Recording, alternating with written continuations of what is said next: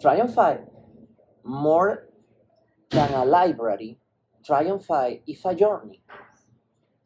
It is a journey about how to use our sixth sense. It means we need to discover and we need to train the way we are feeling the reality.